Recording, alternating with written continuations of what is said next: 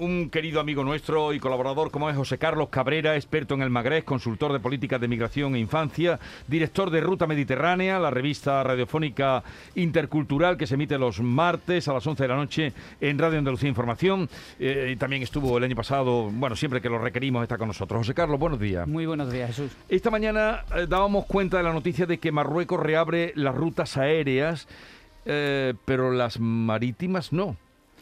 Bueno, yo empezaría mandando un recuerdo muy fuerte a todo el pueblo marroquino que hemos tenido eh, el hecho de Ryan, este crío sí, haces bien, haces bien en traer ese... Mm, bueno, pues desgraciadamente pues el desenlace ha sido el que no queríamos ninguno. Y bueno, el país y todos nosotros hemos vivido pues eh, todo esto con, con, con un shock bastante importante, además en una provincia tan ligada, tan ligada a Andalucía como la provincia de Chepchau, en donde muchos de los expulsados en 1492 pues acabaron viviendo. Y bueno, pues sí, eh, vivimos... Pero una cosa, eh, además este caso de, de, Ryan, del niño, lo teníamos también muy presente por eh, Julen. Por Julen, exactamente. Nosotros... Que era una cosa similar y con un desenlace también. Sí, ¿quién si no nosotros lo, lo, habíamos vivido antes, ¿no? Yo creo que por eso también, bueno, nosotros siempre empatizamos, yo creo, con todo lo que pasa en Marruecos por razones de vecindad, de afinidad y de amistad, pero pero en este caso pues lo habíamos vivido antes y, pues claro, eh, desgraciadamente pues mantuvimos la esperanza como todos hasta el final y no ha podido ser. Bien, eh, el, lugar decías que era la provincia de... Sí, la provincia de en que quizás muchas personas, muchos andaluces, pues hayan hecho alguna visita de fin de semana muy cerca de Tetuán, a prácticamente, no sé si 40 eh, kilómetros, una, una, ciudad que está hermanada con, con Ronda, en la provincia de Málaga, y con Vejer de la Frontera, en Cádiz una ciudad que nos recuerda mucho a nuestro pasado y a nosotros mismos cuando la visitamos. Bueno, pues nuestro, desde luego nuestro sentimiento de solidaridad con el dolor de esta familia y con todo el pueblo de Marruecos que estaban ahí expectantes. ¿Qué pasa ahora con eh, qué significa? Hablaba esta mañana con el representante, el presidente de las agencias de viaje y estaba muy desmoralizado con el tema de, esta reapertura, que esto, la reapertura hoy de las rutas aéreas, eh, pero muy decepcionado con que no se abra el tráfico marítimo, ¿no? ¿Cómo, ¿Cómo, ves tú la situación? Bueno, yo creo que Marruecos está lanzando un mensaje muy claro y muy contundente ahora mismo. El Marruecos de hoy, desde luego, no, no es el Marruecos de ayer, de antes de la epidemia. Y uno de los cambios drásticos y que más nos afectan a nosotros, pues va a ser pues la no apertura de las rutas eh, marítimas, que ya por cierto, bueno, lo veíamos viendo en los últimos veranos, ¿no? Tan raros de que hemos tenido con, con esta crisis, eh, bueno, con el COVID. Y, bueno, en esa siguen. Yo creo que Marruecos sale muy empoderada, eh, sobre todo diplomáticamente a nivel internacional. Y esto está haciendo mandar un claro mensaje bueno, a países como el nuestro, de vecindad, donde tenemos además pues ciertos intereses mm, comunes que yo no creo que sean contrapuestos y bueno esto va a tener un impacto económico muy importante. Se calcula ya, ya lo está teniendo no porque eh, afecta a cinco sobre todo a cinco a los cinco puertos andaluces que tienen eh, eh, que tienen transporte con, con, Marruecos no Tarifa Algeciras Almería Málaga y Motril son los puertos que, que tienen barcos con, con con Marruecos eh, estamos hablando de que no sé si son 7, 8, 10 millones de marroquíes que han dejado de pasar en estos años por, por nuestro país. Mm, sí, yo, yo apuntaría en ese aspecto dos, eh, dos temas. ¿no? Uno es el impacto económico que tiene la operación Paso del Estrecho, que los que hemos vivido en Algeciras, además la hemos vivido pues de manera aquello es una realidad bastante contundente, sobre todo en los meses de verano. Se calcula que, que la OPE revierte en nuestro país 1.150 millones de euros, que no es poca cosa. Y luego también, bueno, afecta evidentemente a, los migrantes marroquíes que están en nuestro suelo, eh, tanto en Andalucía como en el resto del país, porque... Y en Europa. Bueno, y, en, Europa también, aunque pueden venir por los puertos de... Los puertos, eh, ni, ni los puertos franceses ni los puertos italianos se han cerrado. Pero José Carlos, eso es algo que no entiendo, porque si es un pulso hacia España, eh, Marruecos está perjudicando también a sus propios ciudadanos, ¿no? Bueno, es muy importante también pensar desde la mentalidad marroquí, es decir, efectivamente el, el, el migrante pues se está viendo afectado y de manera contundente con esta medida.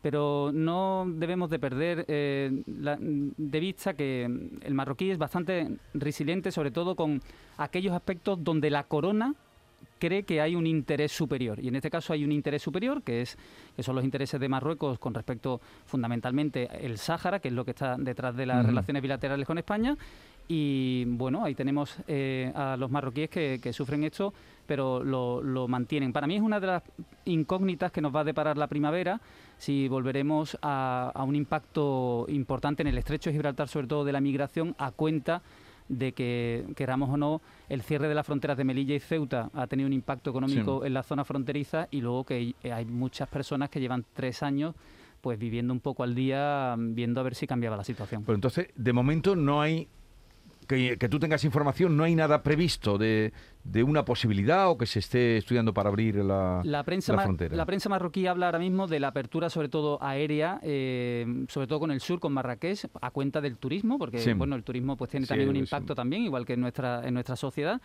Pero evidentemente ah, yo no yo no veo a corto plazo un cambio de medida por parte del Reino de Marruecos con respecto a los puertos a la salida de puertos hacia España. La verdad no, no lo veo entre otras cosas porque bueno sus movimientos diplomáticos por ejemplo hoy está el primer ministro marroquí eh, Aziz eh, pues está en Qatar que es, uno de los nuevos aliados en todo este contexto geopolítico y bueno nada más y nada menos que la semana pasada pues hemos visto como Marruecos eh, se ha visto muy eh, beneficiada con eh, diferentes puestos en la Unión Africana, ¿no? porque ha habido una reunión al más alto, nivel y bueno, ahora mismo es miembro de paz y seguridad ¿no? de la Unión Africana, es decir, un país que, que tiene un peso en su entorno muy muy fuerte y que es nuestro vecino. José Carlos, tú hablabas del turismo. Este cierre de fronteras terrestres seguramente está afectando al turismo de, Marruecos, ¿no? Porque muchos, de, por supuesto, españoles, ni te digo, portugueses, franceses incluso, porque hay que tener en cuenta que ahora se ha abierto el espacio aéreo pero venir desde, desde un puerto, por ejemplo, de Marsella, son más de 40 horas de, navegación. Es decir, que muchos atravesaban España y pasaban por la frontera eh, terrestre, ¿no? Eh, les, les, tiene que estar afectando el turismo sin también. Sin duda, sin duda. Yo creo que esa es la gran incógnita, ¿no? Por eso hablaba un poco de que a lo mejor nos vemos. A ver qué pasa en primavera. Claro, a ver qué pasa en primavera, sobre todo, bueno, porque hemos tenido un invierno malísimo con una levantera, ahora vuelve a entrar el levante en el estrecho. Y qué curioso, voy a contaros un dato en particular. En la Medina de Tánger eh, se ha abierto un movimiento en apoyo de los comerciantes de la Medina de Tánger, porque están muy afectados no solo con el hecho de que no hay turismo en la ciudad, sino que también la gente empieza a tener otros hábitos de consumo yendo a los grandes centros comerciales. Entonces, bueno, ahí, eh, para que veáis el impacto que está teniendo también, oye, que, claro, no están llegando allí la gente y que hay muchas, eh, el sector comercial pues se está viendo muy, resentido. Claro. Entonces, ahora, ¿quiénes son a los que, a los que se le permite el paso allí? Por terrestre a nadie. Bueno, en avión se puede ir. No, no, en avión, digo terrestre. terrestre solo mercancías. Solo, mercancías. Nadie que puede pasar, eh, puede entrar aunque sea eh, de Marruecos. Bueno, es que em, yo creo que. Bueno, las temporeras, ¿no? Que son las que después de mucho tiempo han conseguido los permisos para venir a trabajar. Sí, esas van a venir, pero eh, gente de Marruecos que, que Excepto esos que van reglados por otro eh, conducto, no pasa nadie. No, no, pues no pasa nadie. O sea, es que realmente es un corte drástico. De hecho, yo creo que una de las navieras que trabaja la línea de de tarifa, este es un dato que, habría que contrastarlo, eh, creo que ya no lo hace. O sea, creo que se han ido a trabajar a las Islas Baleares porque ahora mismo pues no hay contacto con... Y, yo, José Carlos, que el rey Mohamed me perdone, pero a mí el mensaje que me llega no es de fortaleza de Marruecos, me llega un mensaje de incoherencia. O sea, sí, aviones venid, los que queráis, tal, pero los barcos no. No entiendo ese mensaje. Bueno, el O se viene o no se viene a Marruecos. El mensaje, fíjate, David, es que en avión se puede controlar más, es decir, eh, el número de personas que llegan es menor y normalmente los controles sanitarios, que es también por lo que se dice, pues pueden ser más eh, fáciles de hacer. No tanto como, como, por los puertos, que como ya sabemos en las épocas eh, fuertes pues, pues hay un flujo bastante importante de personas.